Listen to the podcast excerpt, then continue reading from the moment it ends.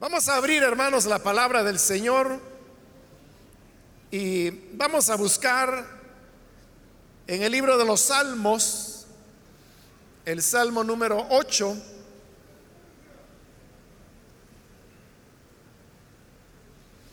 Ahí vamos a leer algunos versículos de la Biblia que nos servirán como base para la enseñanza que recibiremos el día de hoy.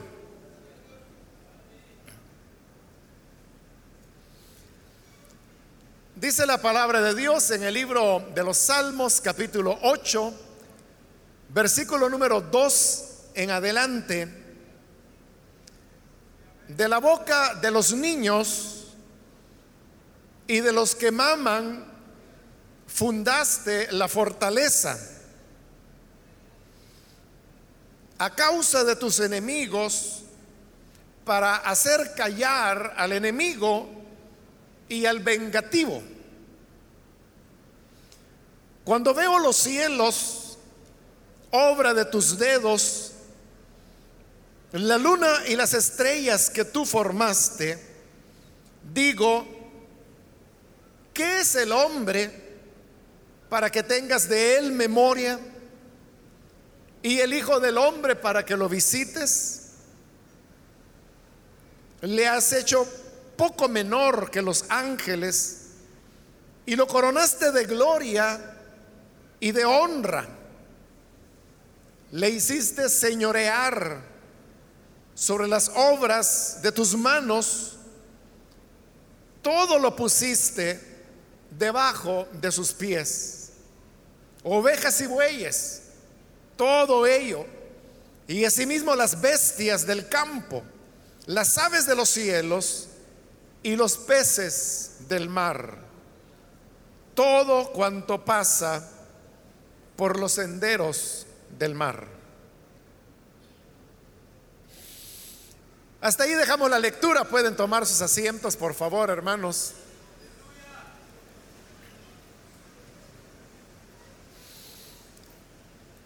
Hemos leído en este Salmo número 8 la misericordia que Dios muestra hacia el ser humano y cómo Él pone su mirada y su corazón en cosas que incluso para nosotros los seres humanos nos pueden resultar insignificantes o sin mayor importancia. Como por ejemplo cuando en el versículo 2 la escritura dice, de la boca de los niños y de los que maman, fundaste la fortaleza. Acerca de esa palabra fortaleza, hay mucha discusión sobre eh, cuál podría ser la, la traducción más adecuada, porque se puede traducir así como la Reina Valera lo hace, que es la que estoy leyendo, donde dice que de la boca de los niños y de los que maman fundaste la fortaleza. Pero esa palabra fortaleza también puede ser traducida alabanza. Y es de esa manera como la Septuaginta lo traduce. Por eso es que cuando el Señor Jesús citó este salmo, allá en el Evangelio de Mateo, él precisamente dijo, de la boca de los niños y de los que maman fundaste la alabanza, porque se estaba basando en la traducción de las escrituras de la Septuaginta, que era la que estaba en uso en época del Señor Jesús. Pero volviendo acá al Salmo que fue redactado en hebreo, le decía que también hay base suficiente como para poderlo traducir fortaleza. Y eso viene a resultar para nosotros en una,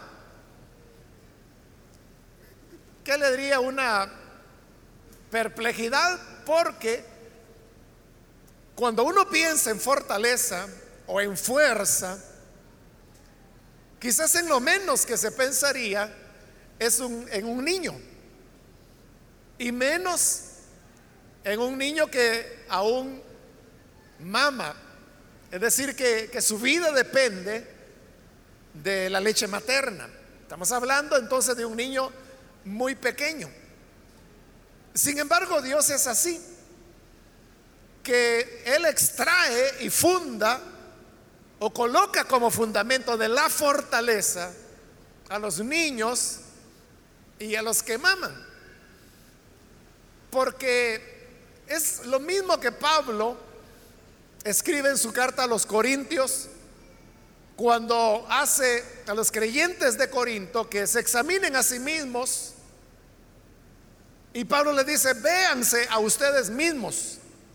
Entre ustedes no hay muchos nobles, muchos sabios, muchos poderosos. No lo sabían en la iglesia de Corinto. Y luego Pablo se extiende todavía más y dice que Dios escogió a lo débil para avergonzar a lo fuerte. Que Dios escogió al ignorante para avergonzar al sabio de este mundo. Entonces los caminos de Dios son tales que Él usa lo débil para de ahí sacar lo fuerte. Por eso es que a Pablo también, en su segunda carta a los Corintios, cuando él ora por su aguijón, el Señor le tiene que decir las palabras que nosotros sabemos de memoria. Y es cuando el Señor le dice, mi poder se perfecciona en la debilidad, que es una contradicción. Porque si hay debilidad, ¿cómo va a ser eso poder? La debilidad es lo inverso del poder. Pero Dios le dice a Pablo, así es. En mi debilidad o en la debilidad se perfecciona mi poder. Entonces Dios pone las cosas al revés. Y por eso es que aquí encontramos que Dios pone como fundamento de la fortaleza, de la fuerza, del poder a los niños y a los que maman. Si a nosotros se nos pidiera que levantásemos un ejército fuerte, poderoso, entonces lo que haríamos es buscar en el país primero a personas jóvenes, luego que tengan ciertas cualidades físicas, tendrán que pasar algunas pruebas, como se hace en el ejército? No, que tienen que pasar pruebas médicas, físicas, para poder ser aceptados y ser reclutados. Entonces buscaríamos a las personas más capaces, más hábiles, aseguraríamos que reciban una buena alimentación, con una buena cantidad de proteínas, porque lo que se necesita de ellos es rendimiento. Entonces buscaríamos hombres fuertes, hábiles, entrenados. Pero a nadie se nos ocurriría hacer un ejército fuerte de niños y mucho menos de los que maman. O sea, si ellos lo que necesitan son niñeras, no pueden tener expresiones de fuerza, pero así es como el Salmo dice que Dios lo ha hecho. Que de los niños y de los que maman, Dios fundó la fortaleza. Entonces, ¿cómo es que funciona esto? Que cuando Dios necesita una acción muy poderosa, entonces lo que hace es que escoge lo débil. Y lo débil y lo vulnerable precisamente son los niños. Y de los que maman, pues ya, ya no se digan, usted sabe los cuidados que una madre tiene que tener. Que el niño ni siquiera es capaz, el solo de darse vuelta en la cunita, si por ejemplo quedó boca abajo y tiene dificultades para respirar, el niño no puede moverse, tiene que llegar la madre o alguien a ayudar al bebé para colocarlo en una posición donde pueda respirar. ¿Cómo es entonces que de estos niños y de estos que maman Dios, funda la fortaleza. Podemos recordarlo o verlo a través de pasajes de la escritura. Allá estaba el pueblo de Israel esclavizado en Egipto durante aproximadamente cuatro siglos, cuatrocientos años. Era un pueblo muy numeroso, tan numeroso que por eso es precisamente que el faraón tuvo temor y decidió esclavizarlos. Y era un pueblo formado por hombres fuertes. Pero todos esos hombres fuertes, siendo cientos de miles, según la cuenta que se nos hace en el libro de números de los que salen de Egipto, y no pudieron ellos siendo cientos de miles de hombres, luchar contra los egipcios porque esta era una potencia mundial. Pero ahora que Dios decide libertar a Egipto, como lo hace? No envía Él a otro ejército poderoso, no envía a los asirios, no envía a los eteos para que vayan a derrotar a Egipto y liberar a su pueblo. ¿Qué es lo que Dios hace? Envía un niño. Y un niño que nace en tal vulnerabilidad que sus padres tienen que esconderlo. Porque si no saben que los egipcios lo van a matar. Pero por mucho esfuerzo que ellos hacen por mantener el secreto que un niño había nacido en aquel hogar, poco a poco habían más y más indicios que daban a entender que en esta casa había un niño. Entonces ellos sabían que era cuestión de tiempo para que los egipcios lo ubicaran y fuera arrojado como otros tantos niños a las aguas del río Nilo para que fuera muerto. Entonces toman una decisión. Y es que construyen una barquita, una pequeña arca, y colocan ahí el niño.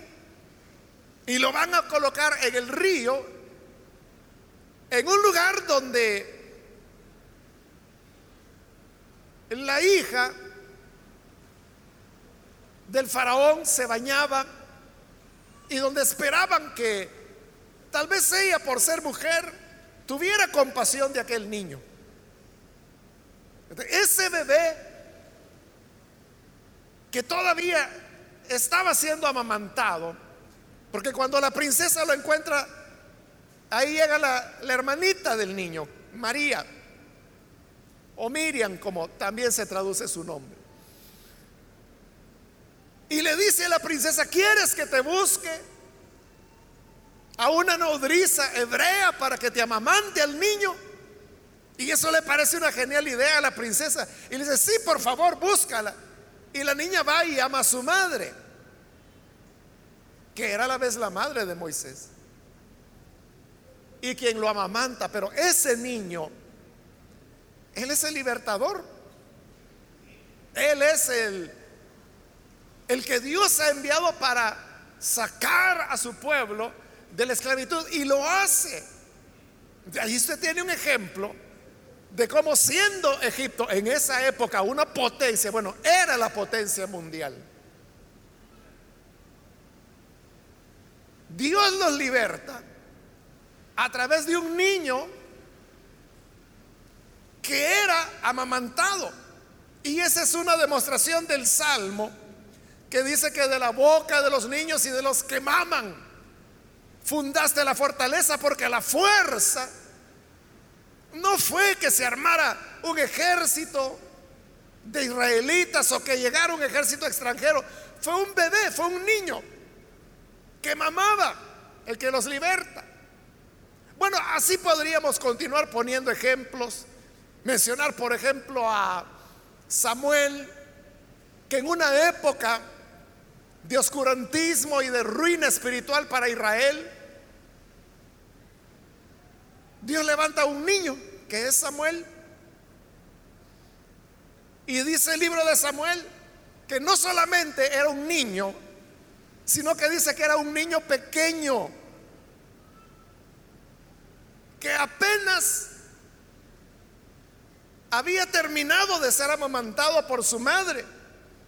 Y ella lo entrega al sumo sacerdote como era la promesa que había hecha. Y este niño es el que se convertirá en el profeta Samuel y el que va a restaurar espiritualmente a Israel y va a nombrar a sus primeros dos reyes. Otra vez, Dios despierta, reaviva a su pueblo a través de un niño. Y si queremos ir más allá todavía en la Biblia, cuando Dios se dispone a salvar al ser humano, redimirlo, ¿cómo lo hace? Enviando una legión de ángeles para que vinieran a librarnos del mal y salvarnos. No, lo que hace es que envía otro niño que nace en Belén, que es envuelto en trapos y colocado en un pesebre. Usted sabe que le estoy hablando del Señor Jesús. Este, en los momentos decisivos de la historia, Dios envió niños, se valió de niños para hacer sus grandes obras liberadoras. Entonces, esto nos enseña, hermanos, que Dios no hace cosas grandes con personas grandes. Porque entonces la gente diría, ah, es que fulano es una gran persona, es un gran hombre. Lo que hace Dios es que busca a lo débil. Busca a los niños, a los que maman. Lo que el mundo calificaría como inadecuado, como desechado, porque es ahí, al usar al débil, al pobre, cuando la gloria de Dios queda manifestada. Esto, hermanos, debe llevarnos a pensar que para Dios no hay límites. Y que aunque el mundo piense que nosotros somos personas de segunda o de tercera o de ninguna categoría. Dios continúa diciendo que somos reyes y sacerdotes. Amén. Pudiera ser que a usted lo colocan como una persona que, que no tiene mayor importancia y usted mismo quizás dice, mire, yo busco trabajo, ¿cómo no? ¿Y de qué desea trabajar? Pues mire, de, lo que sea. Aunque sea lavar baños, aunque sea barrer. Pero usted mismo se está colocando como una persona que no tiene más habilidades que la de barrer. Lo cual no tiene nada de malo, ¿no? Pero lo estoy poniendo como una ilustración. Pero estas personas que son ante el mundo sin poder, sin influencia, más bien personas necesitadas, es lo que Dios se goza en usar para hacer su obra. Ninguno estamos fuera de los planes de Dios. Ninguno es tan joven o tan anciano. Ninguno es tan pobre o tan poco instruido como para no ser usado por el Señor. En la debilidad se perfecciona el poder de Dios. De manera que Dios puede y quiere utilizar tu vida. Tú eres más que un niño que mama. Porque eso quedó atrás. No sé, hace 20, 30 años, qué sé yo. Pero si Él de los niños y de los que amaban funda la fortaleza, ¿cuánto más no podrá hacer contigo? Todo es que nosotros tengamos la disposición, como la tuvo el niño Moisés, como la tuvo el niño Samuel, como la tuvo el niño Jesús, de estar en una apertura de corazón para que la voluntad de Dios se haga en nuestras vidas. Así que, hermanos, nadie está fuera. Todos contamos, todos valemos, todos somos importantes, todos tenemos una misión que Dios quiere que cumplamos. Dios hace maravillas con las personas que uno menos se espera. Allá en Israel había una una jovencita, una adolescente que vivía con sus padres y ella pues se dedicaba a las cosas que las niñas de su época se dedicaban, a ayudar en la casa, a hacer ciertos oficios. Y ella era feliz. De repente un día hay una incursión armada, hay una invasión de los sirios. Y atacan precisamente el área donde esta joven vivía. Y entonces hay matanza, hay saqueo. Y en esa acción armada toman a esta jovencita, a esta niña, y se la llevan como esclava hacia Siria. Llegan a Siria y como era costumbre en la época, los soldados comenzaban a repartirse el botín. Dos vacas para ti, tres ovejas para ti, tú llévate este camello, tú llévate estas dos mujeres que sean tus esclavas, tú llévate estos muchachos de esclavos y estaban repartiendo. Pero el capitán general del ejército, que era el que siempre se llevaba la mejor parte, ve a esta jovencita, a esta niña, y quizás la vio inocente, muy joven, y dijo, a esta me la llevo yo. Y se la llevó de esclava a su casa. Y esta niña comenzó a trabajar en casa del general. Seguramente haciendo oficios domésticos. Pero haciendo oficios domésticos comienza a aprender la lengua. Comienza a hablar el siríaco.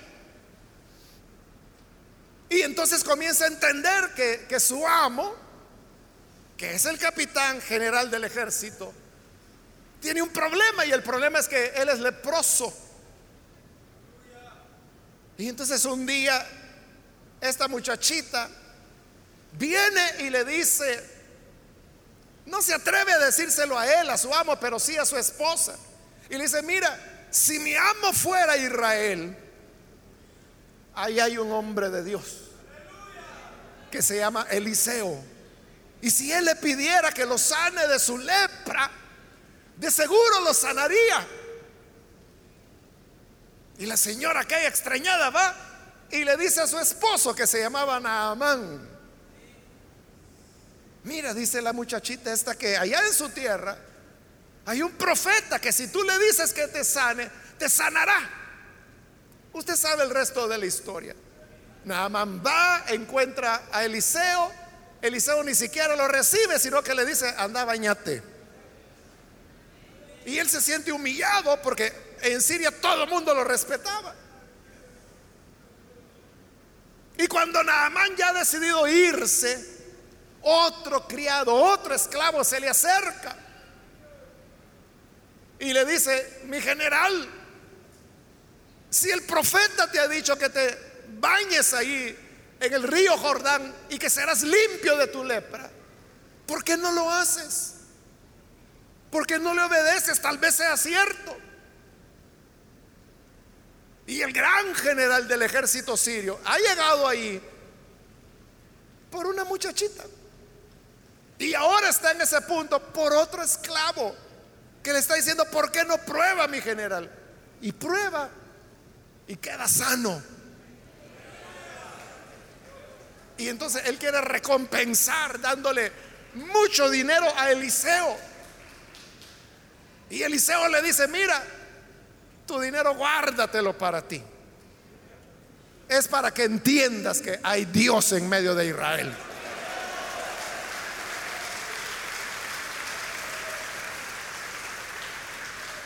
Y entonces Naaman dijo, de ahora en adelante, yo voy a servir al Señor. Yo ya no voy a adorar los ídolos que tenemos allá en Siria, sino que tu Dios será el Dios al cual yo voy a servir. ¿Cómo llegó Naamán a ese punto? ¿Cómo se doblegó al ejército? Al capitán general del ejército sirio, ¿cómo se le doblegó? Habían tenido muchas guerras, casi todas las perdía Israel. Pero ¿cómo ahora el hombre este queda vencido? Por una niña y para colmo esclava. Entonces eso es porque el Salmo dice que de los niños y de los que maman, Dios puso el fundamento para la fuerza, para la fortaleza a causa de tus enemigos para hacer callar al enemigo y al vengativo. Los hizo callar por el poder de los débiles. Amén. Luego en el versículo 3 el Salmo continúa diciendo, cuando veo tus cielos, obra de tus dedos, la luna y las estrellas que tú formaste, digo, ¿Qué es el hombre para que tengas de él memoria? Es la pregunta que se hace el Salmo. ¿Qué es el hombre? Para que, Señor, te acuerdes de él, para que lo visites. ¿Qué es el hombre? Bueno, usted es un hombre, es un ser humano. ¿Qué es usted? La cosa, hermano, es que nosotros, a nosotros mismos nos vemos como que si somos el centro del universo, ¿verdad? Y creemos que somos los dueños de la vida y a veces hasta de la muerte. Y creemos que el control está en nuestras manos. Pero realmente cuando el hombre es comparado, como dice ahí, cuando veo los cielos, las estrellas, la luna. Eso es grandeza. Eso es grandeza. Y ahí es donde uno se da cuenta que en realidad el hombre es nada. ¿Qué es el hombre?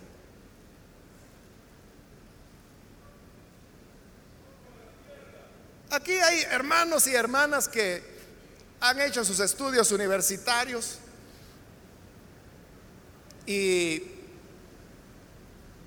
yo recuerdo, hermanos, que al pasar por la universidad, yo ya me sentía hombre. Yo tenía 18 años, me parece. Tendría que hacer la cuenta, pero creo que tenía. Sí, 18 años tenía cuando llegué a la universidad. Es decir, eh, apenas estaba saliendo de la adolescencia. Bueno, según las Naciones Unidas, que la infancia la prolonga hasta los 19 años. Yo era un niño, pero en la universidad yo me sentía hombre. Y a mis compañeros y compañeras yo los veía como que éramos hombres ya. Así me sentía y así los veía los demás. Y creo que ellos así me veían a mí. Y esa fue la idea que yo tuve durante muchos años. Luego fui llamado al ministerio y muy posteriormente yo eh, tuve oportunidad de, volver a la misma universidad donde había estudiado.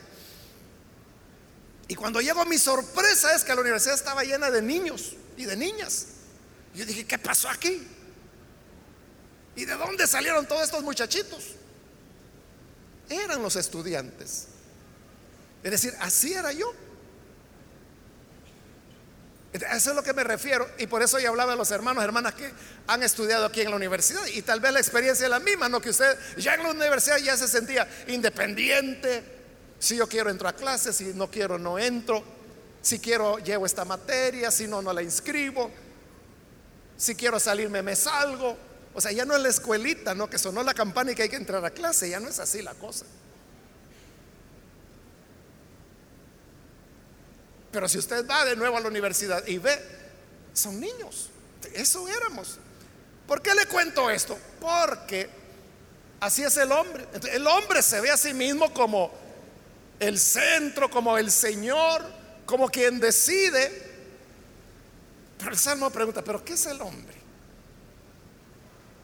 ¿Qué es el hombre en realidad? Cuando se relaciona, como dice ahí, con los cielos, con la obra de tus dedos, la luna, las estrellas. El universo, hermanos, es tan, tan vasto que nosotros no podemos, no, no podemos imaginar la grandeza del universo. Usted sabe que vivimos en el planeta Tierra. ¿Ya lo sabía o no? Bueno, y la Tierra es el tercer planeta del sistema solar. Pero el sistema solar a la vez está dentro de una constelación que se le dio el nombre de la Vía Láctea.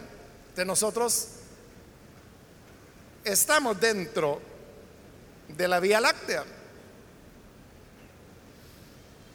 Y la Vía Láctea tiene a su vez un, núcleo, tiene un centro que es muy luminoso. Nosotros desde aquí, desde el planeta, no lo podemos ver. Porque hay nubes de polvo y masa oscura que impide, pero el, el centro de nuestra galaxia en la cual estamos es muy, muy, muy brillante. Pero no llega esa luz a nosotros por esas razones que le he mencionado. Pero el sistema solar, es decir, nuestra estrella, que es el Sol, va girando alrededor de ese núcleo de la galaxia. Y va a una velocidad increíble, va a 972 mil kilómetros por hora. A esa velocidad vamos volando. Usted ve pasar un vehículo a 100 kilómetros por hora y usted dice, ¡qué barbaridad!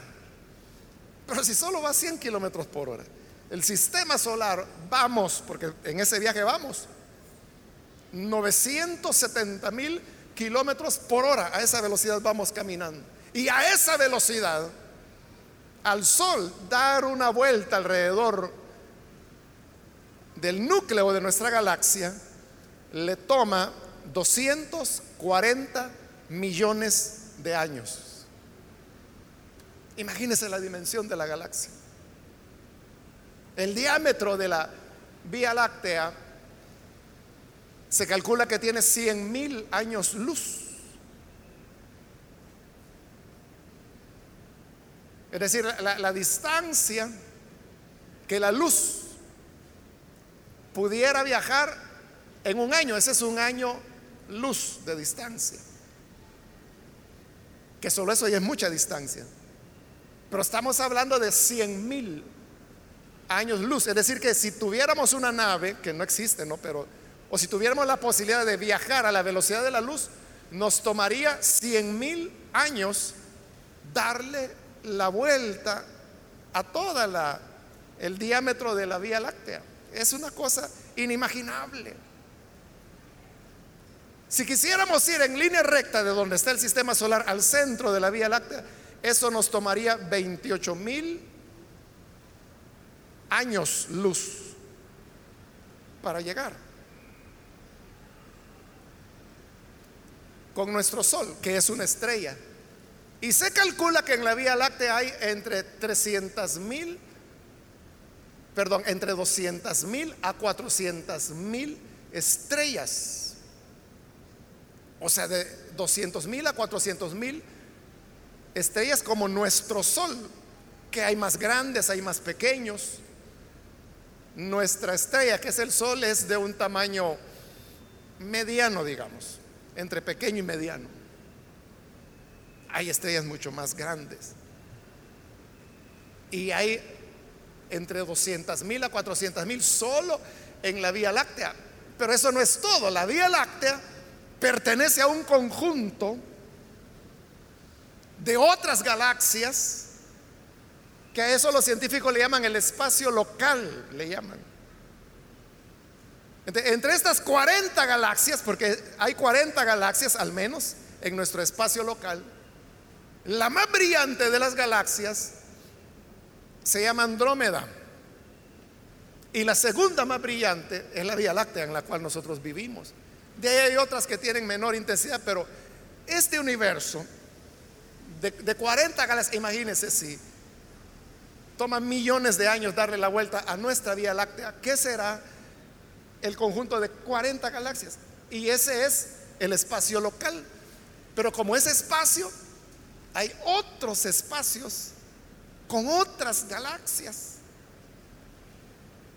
Entonces resulta, hermanos, bueno, hasta hoy el ser humano ni siquiera sabe si el universo tiene fin o no tiene fin, no se sabe.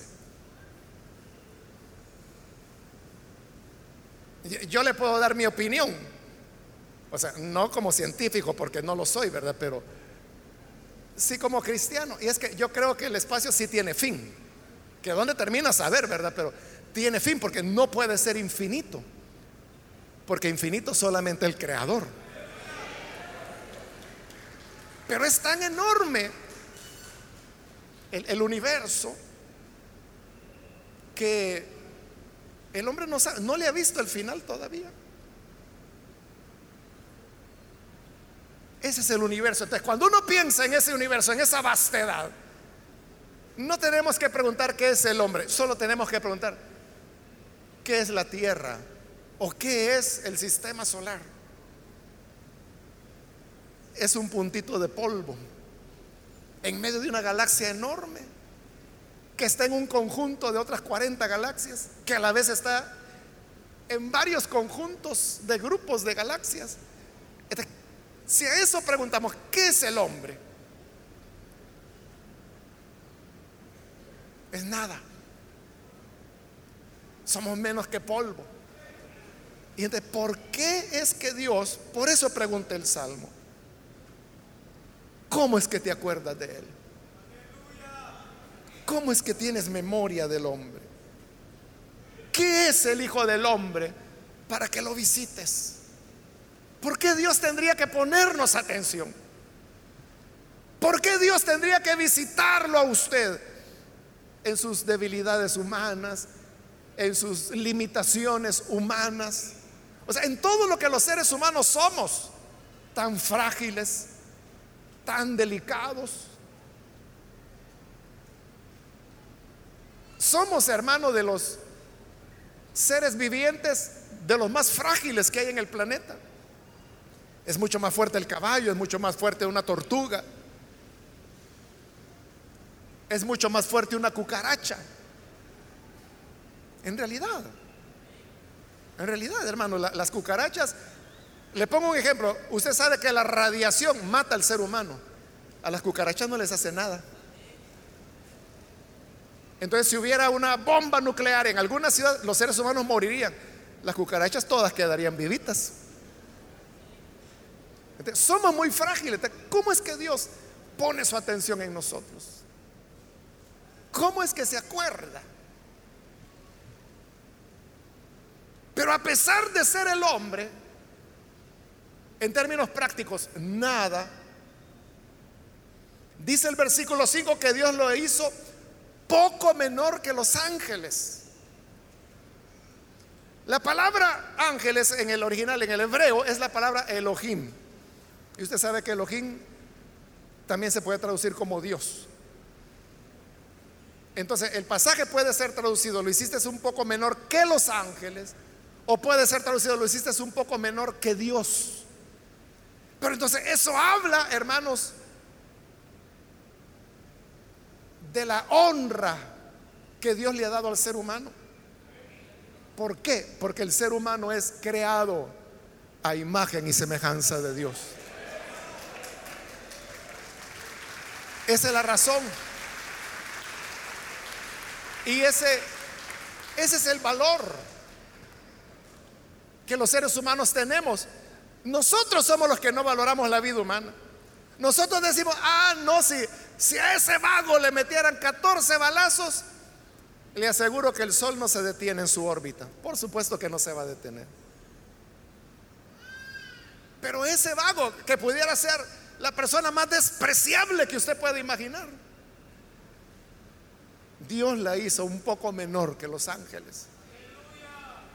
O otra forma de traducirlo sería un poco menor que el mismo Dios. Es decir, lo colocó en una posición de, honor y de tanto honor que dice que le entregó el gobierno de la creación.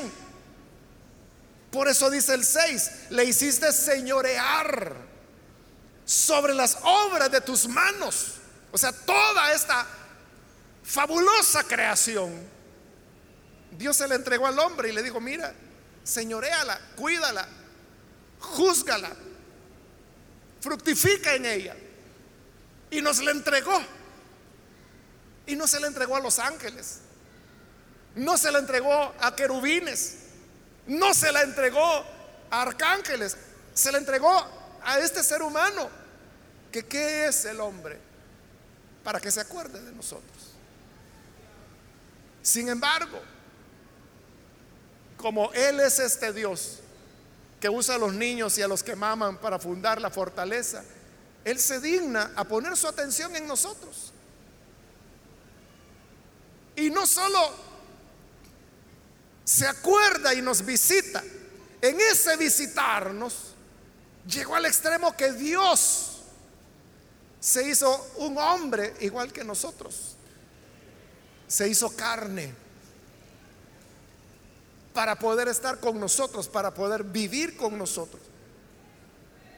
Y no fue un hombre, no se encarnó en un hombre rico o un príncipe o un rey o un emperador. Se hizo carne en un campesino que no tenía hogar. Una vez un hombre le dijo, te seguiré donde quiera que vayas. Está bien, le dijo el Señor, pero debes saber que yo no tengo ni siquiera una piedra para usar de almohada. No tenía nada el Señor. ¿Por qué Él vino a vivir en pobreza? Caminó todo el tiempo porque nunca tuvo un caballo. Y la única vez que montó un burrito era prestado, no era de él, y lo devolvió. ¿Por qué Dios hizo eso? Porque a Él le interesan nuestras penas, nuestras enfermedades, cuando tienes hambre, cuando no tienes dinero nada más que para comer una vez al día. Si le interesas a Dios. Él piensa en ti, te tiene en memoria sabe que existes. Y tú podrás decir, Dios tiene otras cosas más importantes que hacer. Dios ha de estar viendo a los presidentes, a los ejércitos. Pero yo que vivo en este ranchito, no. Pero Jesús no vino a los grandes. Él no vino con los reyes. Él no vino con el emperador. Él vino precisamente a nacer en un ranchito. Bueno, menos que ranchito porque fue en un establo. De manera que sí estamos en la memoria de Él. Y para Él somos muy valiosos. ¿Qué es el hombre para que te acuerdes de Él? Cuando ese hombre cree en Cristo, le da la autoridad de ser llamado Hijo de Dios. Hijo de Dios. Y no solo eso, sino que viene a morar, su Espíritu Santo mora en nosotros. No solo se acuerda de ti, Él quiere morar en ti. ¿Y cómo se logra esto? Simplemente abriendo nuestro corazón a Él y recibiéndole como Salvador. Y hoy es un buen día para que tú puedas hacerlo. Vamos a orar, vamos a cerrar nuestros ojos y yo quiero invitar a aquellos amigos amigas que todavía no han recibido al Señor Jesús como su Salvador, Pero hoy es una buena oportunidad para que pueda venir y creer en el Hijo de Dios. Si usted quiere recibir al buen Salvador, ahí en el lugar donde se encuentra, puede ponerse en pie para que oremos por usted. Cualquier amigo o amiga que necesita venir para creer en el Salvador, póngase en pie. Él sí se recuerda de usted. Y no importa que sea una persona muy pobre, muy humilde, o que no haya tenido mucha educación. Y tal vez usted dice, no soy nada, o el ser humano no es nada. Pero Dios nos ha dado un honor que apenas estamos por debajo de los ángeles. Pero cuando creemos en Él, la escritura dice que nos da la autorización, el poder de ser llamados hijos de Dios. ¿Quieres convertirte en un hijo de ese gran Dios creador? Ponte en pie. En el lugar donde tú estás, ponte en pie y vamos a orar. Solo voy a pedir que lo haga rápidamente, pues tengo limitado el tiempo, pero cualquier persona que es primera vez que viene al Hijo de Dios, puede ponerse en pie.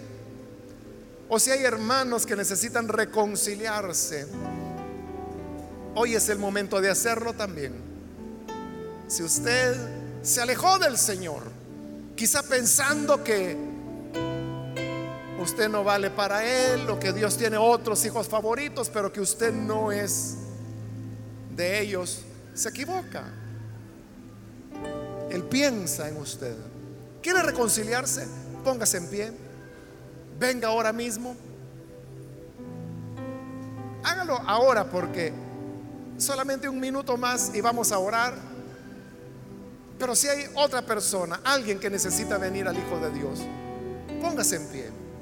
Ya sea que es primera vez o es reconcilio, póngase en pie. Venga. Es el momento para presentarnos delante de Dios. Él está llamando, acérquese. La gracia de Dios le espera. ¿Hay alguien que lo hace?